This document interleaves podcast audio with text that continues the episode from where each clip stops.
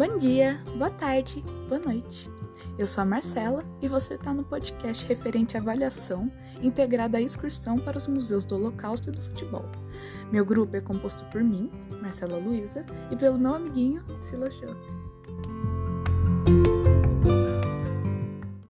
Antes de tudo, tem um esclarecimento muito importante a se fazer. Afinal, o que é um museu? O surgimento dos museus é bem abstrato, mas pode ser associado a três coisas principais. Um, ao nacionalismo, uma necessidade de associar a nação ao Estado. Dois, a proposta iluminista dos direitos básicos do homem como um cidadão. E três, ao mercantilismo, que embasava esse acúmulo de itens. Apesar da origem dos museus ser burguesa, eles hoje têm uma importância na preservação identitária. Essa preservação identitária é uma decorrência do humanismo, mas hoje é base na construção dos conceitos de povo, de nação, é responsável pelo resgate de memórias. Essas memórias que são ativas na construção de uma representatividade internacional, uma vez que a circulação de pessoas tem aumentado significativamente. E um exemplo claro dessa importância a gente pode ver no Museu do Holocausto.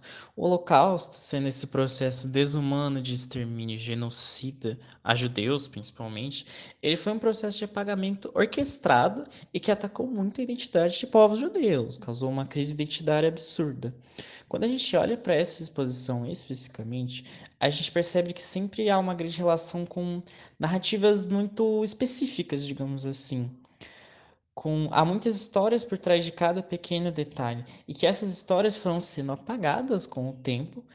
Muitos documentos, por exemplo, foram perdidos ou queimados. Um exemplo fácil disso é o número inexato de falecidos pelo Holocausto. Às vezes se estima 6 milhões, às vezes 7.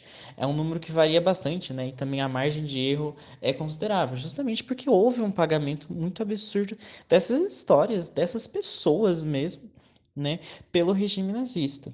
Então, por conta desse apagamento, é importante se pensar nos processos que registrem isso e nos processos que mostrem a luta a esse genocídio organizado. E para isso, um mecanismo importante acaba sendo a arte, em especial a literatura. Na exposição, por exemplo, tem uma parte específica dedicada a Anne Frank, que foi um grande símbolo pelo Diário de Anne Frank, um livro que ela escreveu e mostrou seu cotidiano sendo uma menina judia no regime nazista. Esse relato foi considerado muito importante, ele foi muito valorizado por ter sido escondido e redescoberto com o passar do tempo, o que foi algo que não aconteceu muito. Os relatos normalmente eram pegos e queimados, eram apagados, né?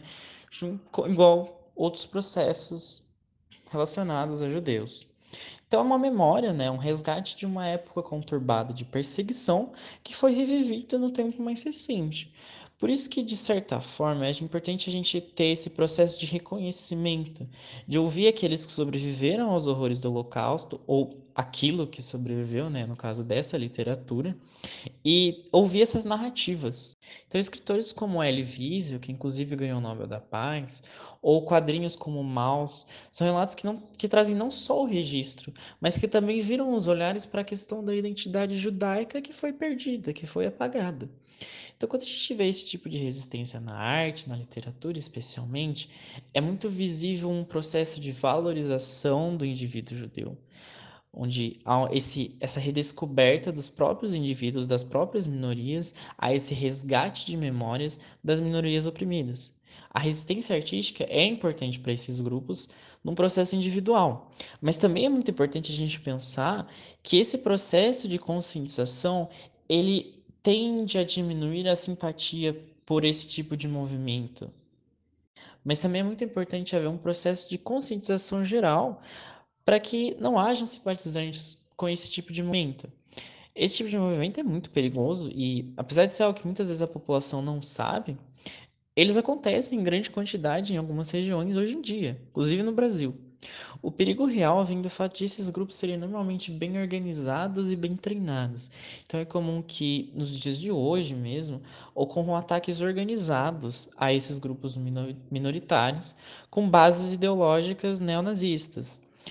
Além disso, por serem grupos que costumam andar em bandos, não só é difícil se posicionar contra eles, como eles costumam ter um treinamento militar, um treinamento marcial, então eles conseguem se defender de certa forma.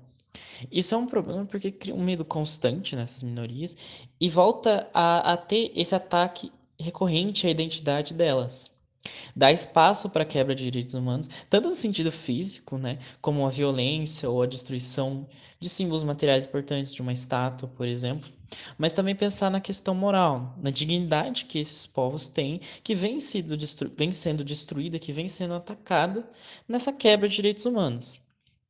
Além disso, quando esse tipo de ato ocorre de maneira mais grave, né, então de maneira organizada, em grupos grandes, treinados, nasce uma ameaça de se repetir esse passado trágico do Holocausto. Por conta disso, é importante que haja uma ampla conscientização a partir da literatura, a partir da arte, a partir da educação, para que haja essa aproximação com os direitos humanos. A conscientização, ela cria cidadãos conscientes desses processos, da razão deles acontecerem. Esse olhar para o passado cria uma conscientização, o que, num regime democrático ideal, resulta em governadores com políticas direcionadas a alcançar esses direitos. Outro exemplo da importância dos museus é visto muito claramente no Museu do Futebol. O que pode ser mais identitário que isso no país do futebol? Segundo o sociólogo Gilberto Freire, no livro O Negro no Futebol Brasileiro, o futebol, um esporte trazido da Inglaterra pelas elites brasileiras, enfrentou a conurbação das cidades, assim se tornando uma espécie de elo entre as massas, um elemento fundamental, segundo o autor, para uma quebra de barreiras raciais e sociais em arquibancadas e campos. E olha, esse poder de gerar uma espécie de coesão social foi usado para diversos fins, mas o político se destaca. A primeira vez que o futebol foi associado à política foi no Estado Novo. Imagina, era Vargas, regimes totalitários borbulhando, misture os dois e tá feita a situação. Getúlio Vargas, inspirado pelo regime fascista, trouxe sua mesma técnica no, no que diz a respeito a usar um, o esporte para demonstrar um suposto triunfo social. O futebol foi usado também para coroar os supostos anos dourados de Juscelino Kubitschek o primeiro título na Copa do Mundo no ano de 1958 e para promover a ditadura militar, com direito à demissão do técnico vigente no meio das, da Copa de 1970, só porque ele era ligado à oposição. Isso tudo mostra o poder da nossa identidade e o poder da nossa identidade que, apesar de estar na nossa mão, pode ser usado para diversos fins, ressaltando mais uma vez o poder dos museus no nosso cenário. Esse foi o podcast, espero que tenha gostado e tchauzinho!